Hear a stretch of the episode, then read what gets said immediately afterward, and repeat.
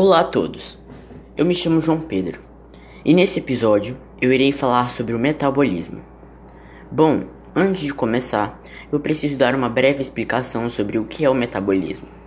O metabolismo é o conjunto de todas as reações que ocorrem no organismo. Essas reações controlam os recursos materiais e energéticos para suprir necessidades estruturais e energéticas. Elas são catalisadas por enzimas seu principal objetivo é a obtenção de energia química, produção de macromoléculas, como as proteínas e os ácidos nucleicos, entre outros. Existem dois tipos de metabolismo: o catabolismo e o anabolismo.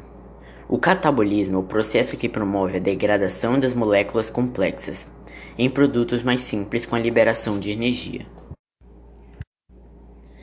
A energia que é, é liberada pelas vias catabólicas é utilizada pelo organismo para a realização de vários tipos de atividades.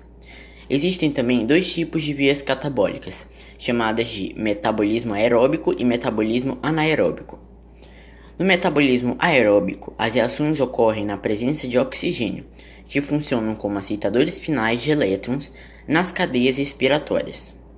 Os produtos formados no final das reações são água e gás carbônico. No metabolismo anaeróbico, diferente do outro, as reações ocorrem sem estar na presença de oxigênio.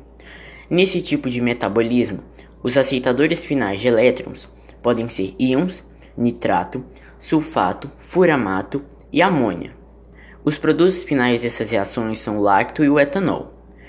Agora falando do anabolismo, são as reações em que as moléculas complexas são produzidas a partir de moléculas simples.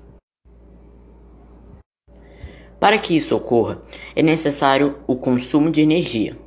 O anabolismo é muito importante para processos como o crescimento e a manutenção do organismo.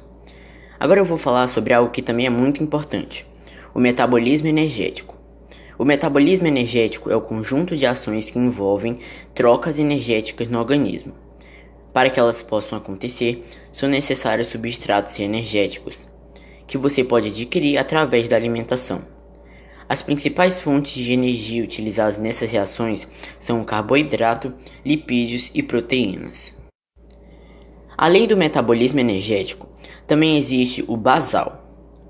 O metabolismo basal é basicamente a quantidade de energia que o organismo precisa para realizar diversas funções. Aproximadamente 75% de toda a energia que produzimos através da alimentação é utilizada para a realização de funções muito importantes no nosso organismo, tais como a respiração, atividade do sistema nervoso e a circulação.